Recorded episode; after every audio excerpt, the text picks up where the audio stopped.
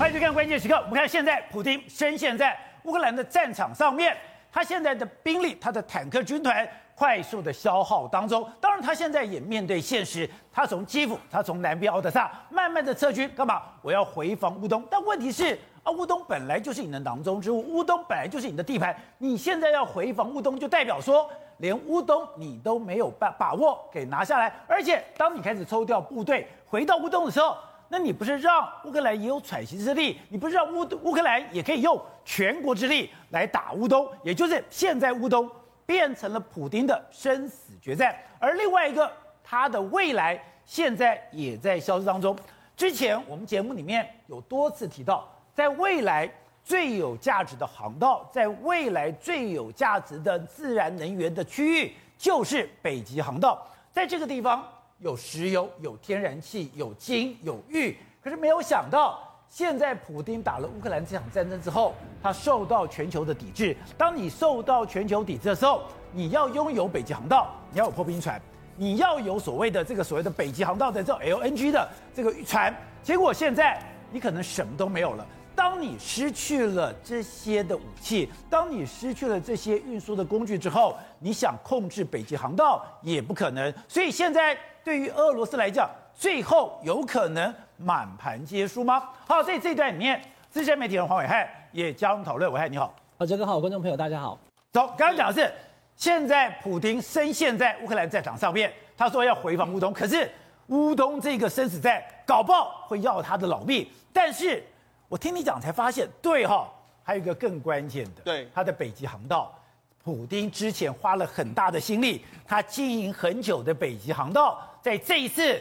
可能会完全失去。没错，过去二十年，普丁所布下一切局呢，可能在这一次入侵乌克兰之后完全塌了。为什么？他在俄罗斯的政权也岌岌可危，俄罗斯的经济被打回到二十年前不说，你看他这二十年最努力耕耘什么？北极圈啊，北极航道啊。那么我们知道，北极航道未来这一条航线来说的话，是可以比拟未来的苏伊士运河的这个航道，它可以收这个过路费，它都已经算好一一段一段我要收多少钱呢？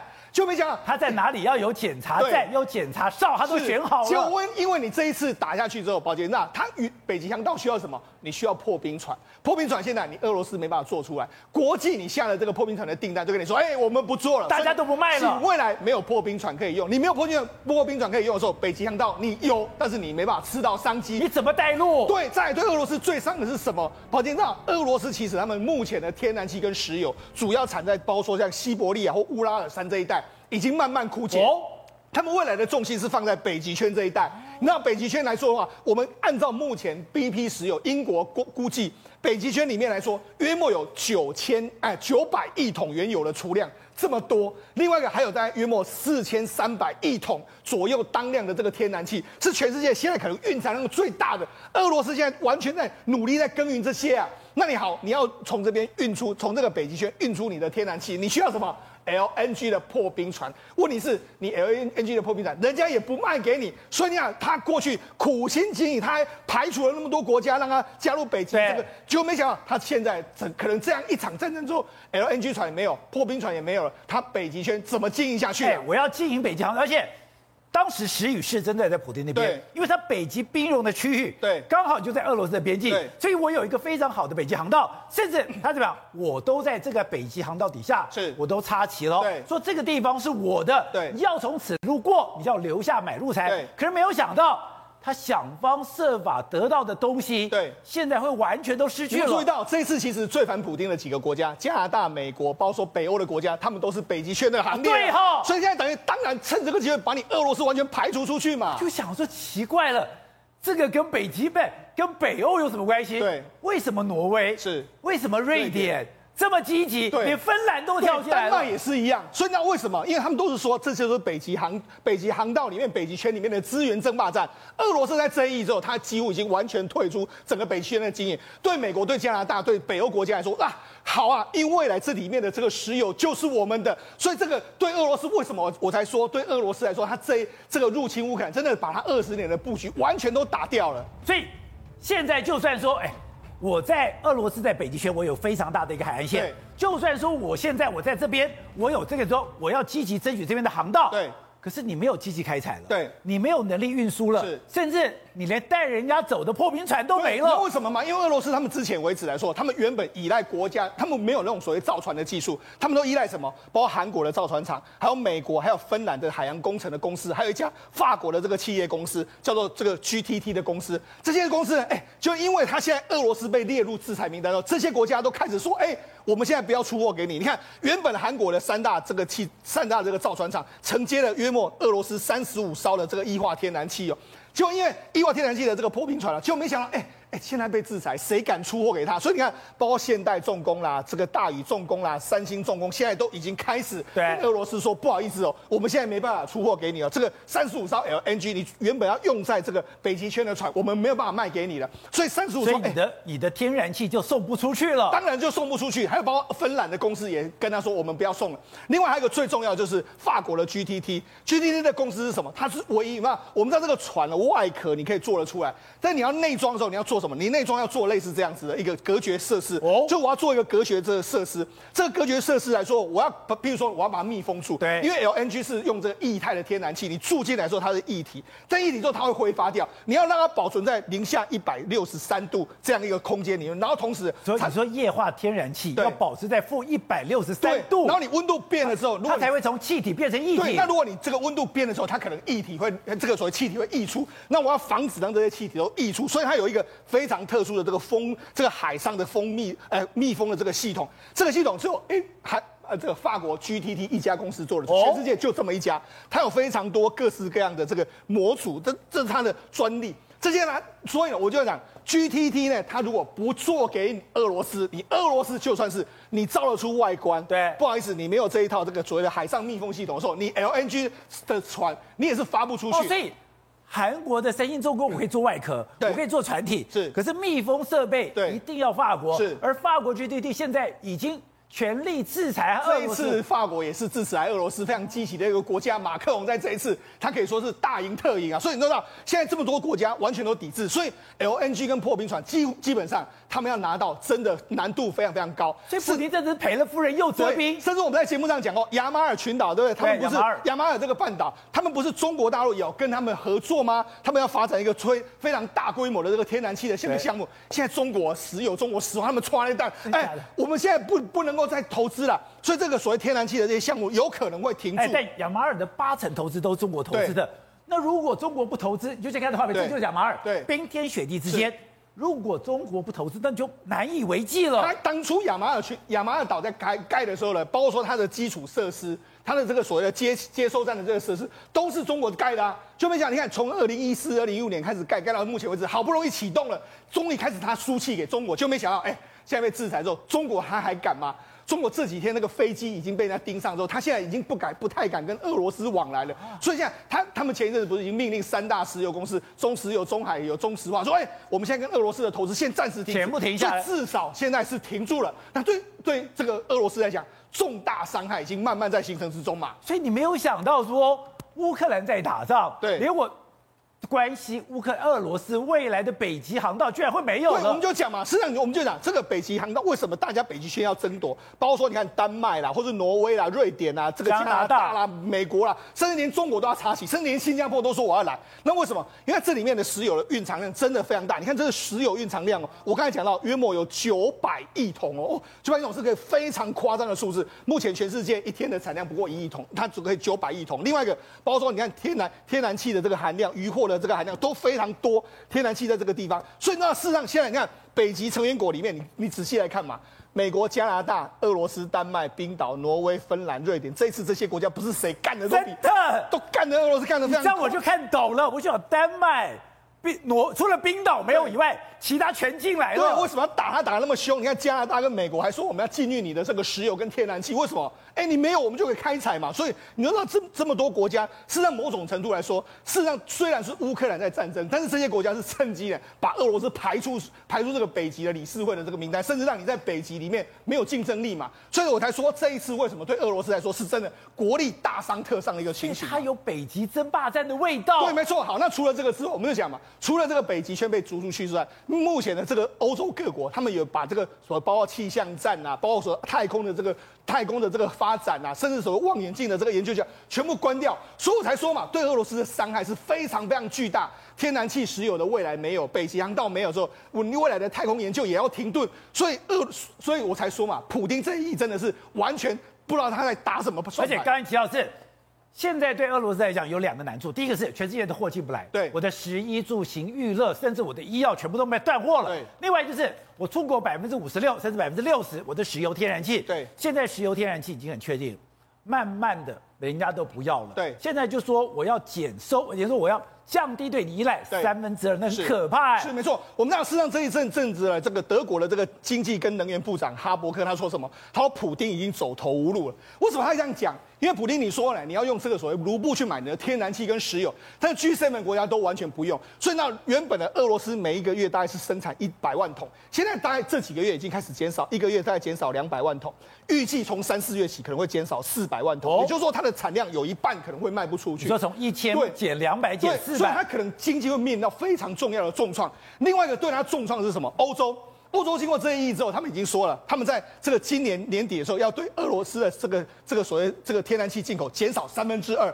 那怎么减少三分之二？拜，你不要忘记哦，哎，这次拜登其实是欧洲，他还干了另外一件事，他跟冯德莱恩签了一个合约，就说欧洲要大买特买整个美国的天然气，买多买个一百五十亿立方米，今年美国要多运输给你，那多运输给你，所以拜登去做，他其实同时去做了生意。那做了这个生意之后，难怪美国的天然气股大涨。对，好，那除了这个之外，那欧洲各国现在因为原本他们的欧洲的天然气的这个，因为他们没有这个所谓 LNG 船，大部分目前有的是英国，英国从美国有来。另外一个就是说，他们通常 LNG 船的上货地点都在西班牙，然后从西班牙管线运到这个欧洲各地。可是现在呢，法国也说我要增加就 LNG 的这个接收站，德国也说我要增加 LNG 的这个接收站，目的是什么？目的都是要从美国来嘛。所以你就知道事实上。现在这个接收站真的都做好之后，哎，那你俄罗斯的未来的天然气你要卖给谁去？没有得卖。所以刚才宝杰讲到嘛，为什么呃美国的天然气 ETF 会狂飙？因为他们已经找到一个最大客户，就是这个欧洲市场啊。所以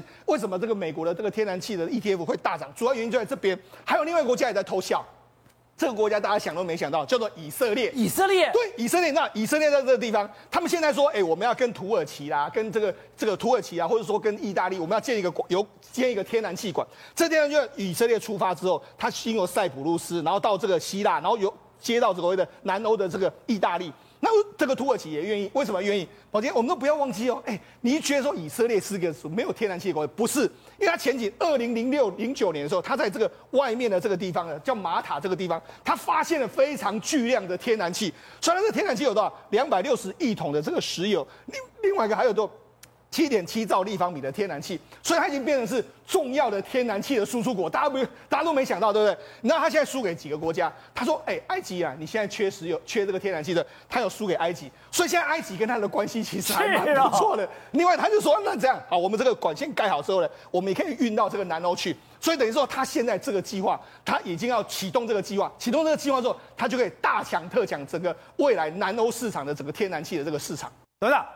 刚刚没有提，我还真的没有想到说，过去这二十年，俄罗斯真的想方设法，我要努力的经营北极航道，而且北极航道我有哪些检查哨，甚至我这个航线要怎么走，我的破冰船要怎么带这些船，俄罗斯都想好了。可是没有想到，现在被制裁以后，我的破冰船做不出来了，我要我的 LNG 船做不出来了。更妙的是，导播看，北极理事会里面有美国、加拿大，有俄罗斯，有丹麦，有冰岛，有挪威，有芬兰，有瑞典。除了冰岛之外，哎，其他国家根本就是这次对俄罗斯制裁最严格的国家。对，但是这个呃，俄罗斯的北极航道经营已经有数十年的时间，对啊，经营的非常成功。它的破冰船，我看过很多的，包括 Discovery 影片，你看到它有这个美国的货轮在后面走，然后俄罗斯的破冰船在前面，在前面带。哇，那个是非常壮观的画画面，所以表示说它的破冰船的数量目前在全世界第一的，然后其他国家有少数都有，我也看到好像中国大陆也跟进也造了几艘，但整个的整个有规模在经营的，因为这场因为这个航道它可以省得非常大量的运费，没错，直接到欧洲，省好多天，省了好像有将近两个礼拜，十四天，哎，两个礼拜的时间，我记得是这样子，所以这个已经是一个很大的一个商机了。而且那那这个部分 现在会因此就把它丢掉吗？还是这个航道会停止吗？那这个北极理事会当然这里面其实就是美俄两个在主导的，还是大国在主导的。所以在这个情况之下，会会来未来的变化哈，当然现在很简单嘛，因 为美国不会让你用，美国不会让你赚赚这个钱的嘛。那这种情况之下怎么办呢？这问题最后怎么收拾？最后会被大家蚕食掉了吗？哦，会要分配掉了吗？那这个问题之后，这个问题涉及到不是光是个航道问题啊，因为在北极圈本身来讲的话，美俄的的早期投入资金都非常非常的大，对，尤其是一些矿产的收入。矿产的开发，对，这里还有最好的金矿跟非常多的钻石矿、稀有矿，都是一些稀土在这边。因为水在在这个常年在，它有非常丰富的矿产。未来的人类历史上最大的这种这种各种矿的这个蕴藏量，主要是都在北极圈，在北极圈。所以这个问题是开始没有人想到的事情，现在开始有有人提出来了，代代表什么意思？代表大家来分他的东西了吧？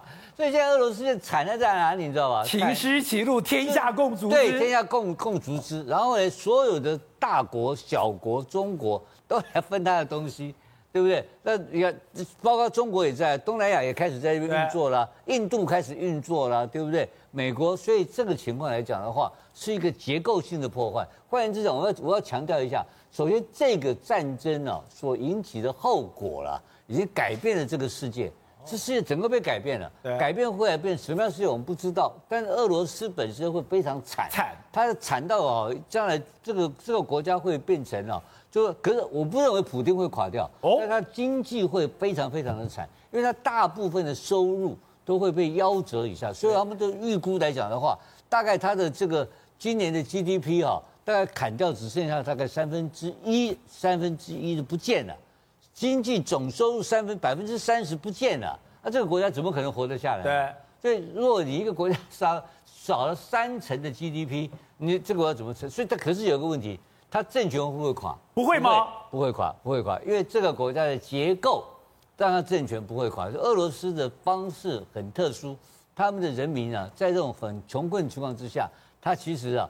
这个普丁的支持者还是非常的团结，他们对民族主义是有非常的崇拜，所以会勒紧裤带的跟着普丁继续穷下去。照刚刚讲是现在普丁深陷在乌克兰战场上，深陷在乌克兰战场上面，他也认清事实了，我没有办法再三面包抄，所以我现在就抽调兵力，把基辅的兵力，我从奥德萨这些兵力南边部队慢慢的抽到，我要把固守乌东。但不对呀、啊，乌东本来就讲俄语的，乌东本来就之前不讲吗？都是心向俄罗斯的。过去过去对乌克兰来讲，他们都是叛军的集结地。现在你要抽调这么多的兵力来守这个地方，就代表。乌东你也守不住吗？对，因为乌东是普丁最后一个下台阶。他如果连乌东都掉的话，他拿什么脸回头说我打赢了嘛？所以呢，现在普丁是把所有兵力全部抽掉去打乌东或守乌东，随便普丁讲。可是站在乌克兰角度，敌不动我不动，敌动我当然动啊！你把基辅的士兵抽掉，把奥德萨士兵抽掉，把卢甘斯克呃，把哈尔科夫的士兵抽掉的话，那我如果是乌克兰的话，我就把这边士兵回说。也去打乌东，那对普丁来说，我就在那边大会战嘛。结果呢？结果呢？他们现在讲决战伊久姆，为什么？因为伊久姆刚好是卢甘斯克跟顿涅茨克的交汇点，哦、这等于是枢纽之处。谁把伊久姆打下的话，谁对乌东会有决定性的胜负。所以呢，现在俄罗斯跟乌克兰现在有决战伊久姆的状况。可是呢，乌克兰派的部队是非常非常厉害的部队哦，派九十二机械旅过来打伊久姆。九十二机械旅，观众朋友可能不太清楚，对我讲白话文呐、啊，他就在哈尔科夫把俄罗斯第四坦克军的全面的那个九十二机。机械率，这样大家就懂了吧？对，因为哈尔科夫，我们那时候不就聊过吗？俄罗斯就派第四坦克军，对，红场阅兵的常客，好就要打哈尔科夫，就是俄罗斯的第一坦克军团那两个师就是被他干掉的。对，就是被九十二乌克兰的九十二机械旅在那边干掉了。九十二机械旅是有前世跟今生的啦，前世就是二零一四年乌龙战争打到最后一兵一卒的，就是九十二机械旅，现在只是回到他们老战场。今生就是我刚刚讲的嘛，把俄罗斯的第四坦克师打到是一兵一一兵一卒都没有，然后后勤的师长发现坦克里面有没有十辆有九辆被盗卖，然后最后轻生的那个旅，现在我腾出手，我哈尔科夫你不打了嘛，对不对？现在也往伊久姆去打，所以我们现在看到伊久姆他这种巷战啊等等的。都已经不断的在爆发哦，而且在这边是有乌克俄俄罗斯的苏凯三十五在那边被击落的，所以你可以想象这这边的击落的状状况是非常非常严重。根据乌克兰国防部讲，在短短短昨天哦，在整个乌东地区就有七次的大会战，一天哦，里面有十二辆坦克、十辆步兵、八架飞机、三架直升机、四架无人机，还有三枚俄罗斯的巡弋飞弹。我刚刚讲都是俄罗斯的战损，在这个乌东战场，在一天之内被打下来。所以，对于俄罗斯，对于普京来说，这边不可以丢掉，这边丢掉，我最后的台阶就被你的战况这么惨烈，对，就被乌克兰拆掉了。而且呢，大家就会回，哎，对，这个就是苏凯系列飞机掉下来的画面，其实是有人拍到，有图有真相的。所以，对于乌克兰来说，我这边一定要打下来，我打下来，普丁真的是灰头土脸回去。那普丁来说，我没守住的话，抱歉，我连谈判的筹码都没有，对我很难去跟，这连乌东都没有，不是道口的鸭子煮飞了吗？对，没有错。然后呢，大家就会问。对于俄罗斯来说，目前真实状况是什么？我们刚刚讲哈尔科夫，他兵队已经。乌克兰在哈尔科夫的兵力已经腾出手往下面伊久姆来支援。另外基辅啊，哎，收复伊尔平啊，伊尔平就是基辅附近的这个卫星的村庄，对不对？那这个卫星村庄，我我们之前报道状况是说，他们不断在做攻防，不断在不断的在做攻防。而，到底谁输谁谁赢呢？今天分出了一个胜负，正是乌克兰收复伊尔平。后来我们就发现说，为什么乌克兰可以收复伊尔平？宝杰哥，你看，全部是靠夜战呐、啊。哦，你看，就伊尔平，你看他们，我们目前看有大量在伊尔。平周遭的这个所谓的夜战的状况，那为什么乌克兰在夜战上面呢，可以把俄罗斯哦真的当地上去摩擦？因为我现在看到的画面都是夜间的画面，夜间画面，它居然有夜视功能的这些照镜头。对，关键就来了，因为每个地方乌克兰都不太一样，在伊尔平这边，他们真的打赢靠夜战。我们先给大家看哦，这个就是乌克兰现在的士兵的标配啊，特种部队四眼怪，这个标配是四眼怪，那。为什么这个四眼怪会让我们非常非常惊讶呢？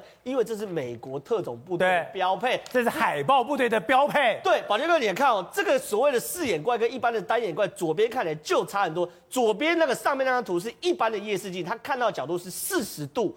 可是你如果用视野观，就是下面那个角度，你可以看到九十二度。你在打仗的时候，你如果在夜视功能单一夜视镜的时候只有四十度的时候，你左右两边是非常非常多死角的。跟我这个下面是九十、哦，这个是我一般夜视镜，我等于说非常小的一个距，那个小的视距。可是我如果到了四眼。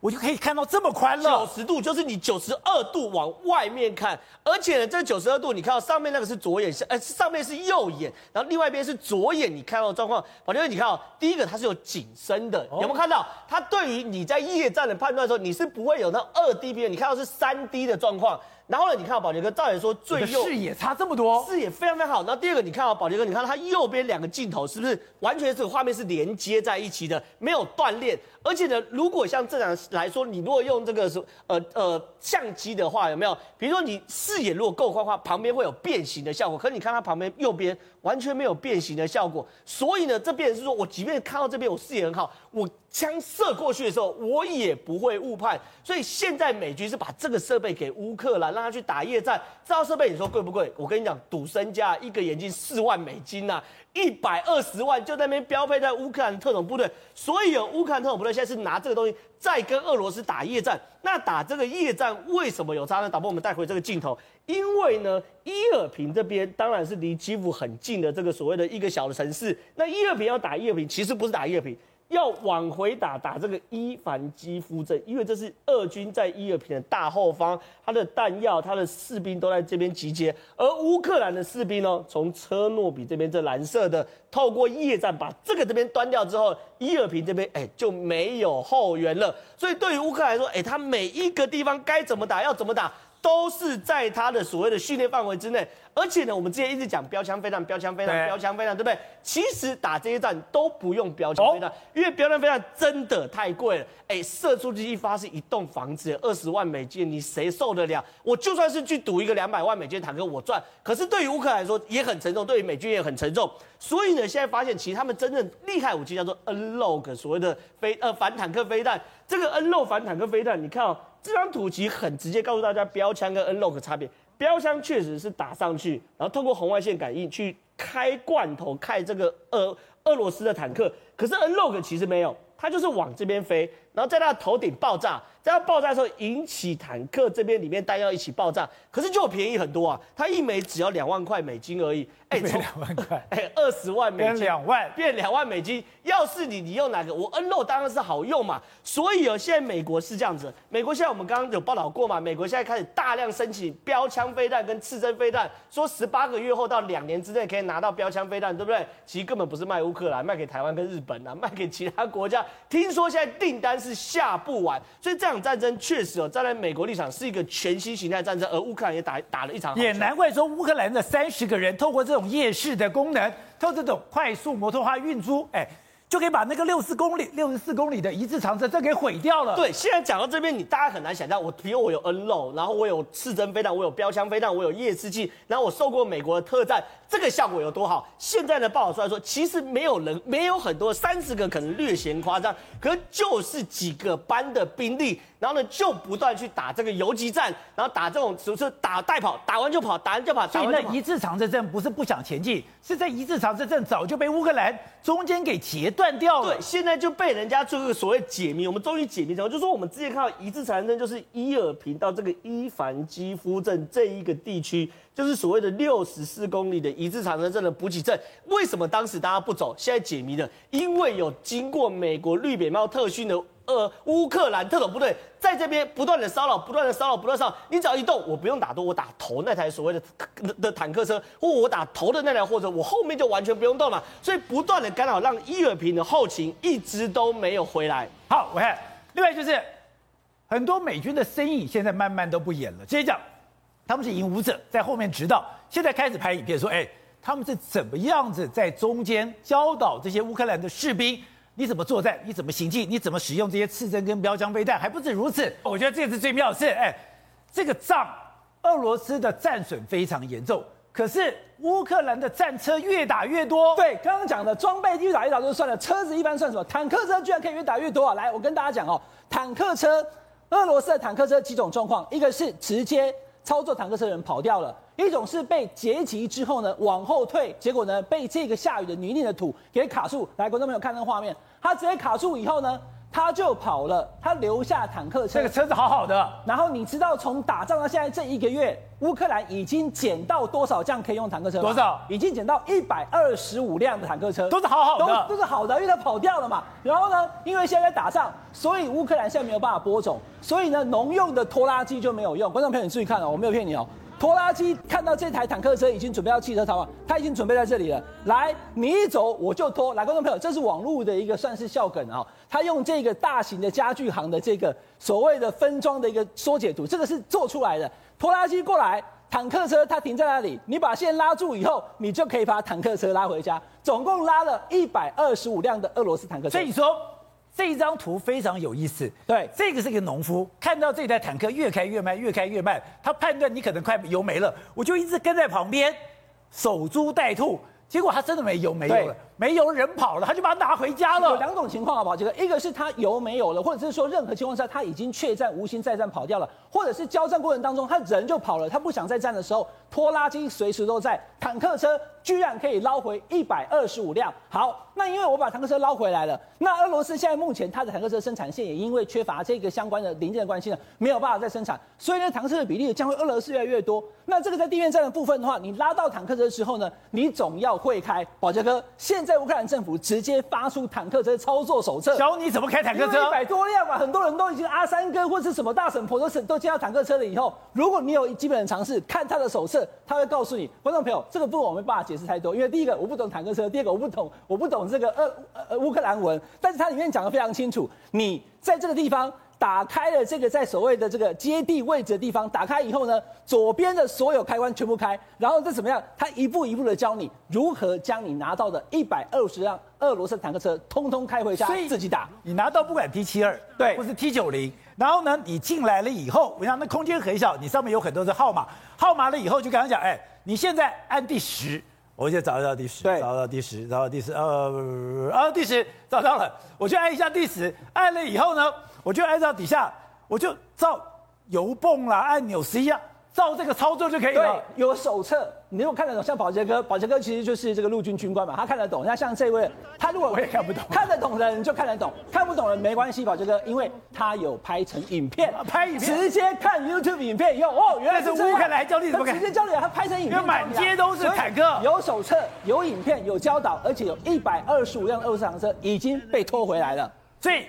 现在连这种什么先进电站呐、啊、炮弹雷达啦，是吧？全部哎，一个一个都被俄乌克兰捡回去了。我跟大家讲哦，刚刚讲的坦克车其实基本上是自己捞到最多的，但其他还有那种电站系统的这些，不知道为什么，可能是整个俄罗斯军队的这些军人，他们可能不想打了。或者是上次我们有讲到说，也有俄罗斯军人拿朝自己的小腿开枪以后，我就直接放弃战争，所以留下来这么多的军备。那他会让这些军备呢出现在乌克兰战场的时候，他也会把军机泄露出去。那还有第二个，宝杰，你看这辆车，这辆车其实没有什么高科技，它就是一个军用的卡车而已。但是你要注意到，他收到这个卡车，把它开回来的时候，你看这个仪表板，你总看得懂吗？来，观众朋友看一下，它上面写的是一百六十点二 km，是最近开的，但 total 的里程数呢？才一千一百四十公里，那我按照这样开的话，大概只开两个礼拜。可能是这一次战争才刚拉出来的坦克车啊，对不起，不是坦克车，卡车直接就已经变成乌克兰的手中可以用来他运输用的。等于说我从乌克兰不从俄罗斯还是新的卡车就被乌克兰虏获了。对，所以这一次在从俄罗斯来的这些军备，我刚刚所讲的坦克车还有这些运卡，通通在战争当中因为失去了战斗的意志，所以决定离开。高科技的普通的坦克车，甚至一般的卡车都被乌克兰的人给拿回去了。好，辉诚当然讲说，现在对俄罗斯来讲最痛苦是他的国内的生活居然这么样的一个惨，而且这样讲嘛，全世界不是抵制吗？对。我最惊讶的是，我知道全世界最会最爱抽烟、最爱喝酒的就是俄罗斯人。是。现在。连烟酒公司都跑了。对，现在包括哪些公司呢？包括我们知道海尼根跟 Casper 这两个可以说是全世界第二大跟第三大的一个品酒厂商，现在都已经宣布哦，直接就是终止在俄罗斯相关所有的业务。而且他还说，我们没有要转卖哦，我们是直接终止，所以它可能产生的损失高达四亿欧元哦。那他们就说，这个宣布下去之后，没有想到他们的价格股价竟然开始上涨哎，因为人家可能认为说它是良心企业。所以既然股价还出现一个大涨，本来那个 Casper 今年以来已经跌了快三成，没有想到这个案子一宣布之后，马上就上涨，大概七八左右。那除了就是刚提到的酒商已经宣布终止之外，还有你刚刚提到的烟，包括帝国烟草跟英美烟草都宣布要退出。那你心想说啊，不抽烟就不抽烟，有很严重吗？哎，其实没有想到俄罗斯人竟然是继啊中国、印度之后，大概第三还是第四大全世界抽烟人口最多的，而且他们多到二零一五年的时候，甚至有个禁烟。令那个禁烟令是什么？二零一五年之后，所有出生的小孩，他们满十八岁不可以买烟，终身不可以买烟，所以就代表着你二零一五年出生小孩，你到二零三三年你是十八岁，对不对？不好意思哦，那个你的政府已经告诉你完全不戒烟，而且呢，他就是因为祭出这么夸张的一个手法之后呢，他们现在的抽烟率从原本的六成降到四十三八，四十三八还是很夸张，所以你就知道说，一旦他们这个所谓的烟一禁下去，就是烟商也撤出之后，对他们来讲，连香烟，连要抽。一根烟来解瘾头的，都变成是很。烟酒是被认为最市侩的、最在乎市场的，而且这个他们对俄罗斯来讲，对他们都是大市场，连他们都不要俄罗斯市场，就代表。所有的企业都不要俄罗斯市场了，就已经不要俄罗斯市场，因为没有办法，因为一旦你还继续在弄啊，像呃之前的 PNG，他还继续在控制，马上被他认为说你竟然在赚黑心钱，你竟然跟独裁者站在一起，所以这样的社会会压力会导致他们因此丧失其他的国家的一个相关的业务，所以他们现在就这样做。可是你知道不抽烟不喝酒不会死人，可是没有什么会死人，没有药会死人。现在越来越多的一个新闻就传出来，就是说，哎，他们发现说整个很多的药呃药商店。店呐、还有一些药局大排长龙，而且排的状况，很多人就心里想说，你现在有多少，全部给我多少。他说，比如说我妈妈有糖尿病，呃，她需要胰岛素，就价格不断的飙涨，就算你用加价去买，现在也买不到。所以你现在看到画面，真的很多人都买变成是，你只要有我要多少，我全部都可以买下来。那他们就说，除此之外呢，那个还有什么？还有癌症的用药，现在也都呈现一个缺乏的状况。那这对他们来讲，其实是很大的问题，因为这个呃药品全部几乎都是仰赖国外一个进口。那另外一方面，还有就食衣住行这些，目前为止也前都呈现一个匮乏的状况，卫生纸也涨，然后呢，你尿布也涨，然后呢，你的洋葱也涨，所以对他们来讲，现在哦，通膨价格一个月内竟然飙到二十五趴，所以他们说现在俄罗斯的经济只会越来越难过。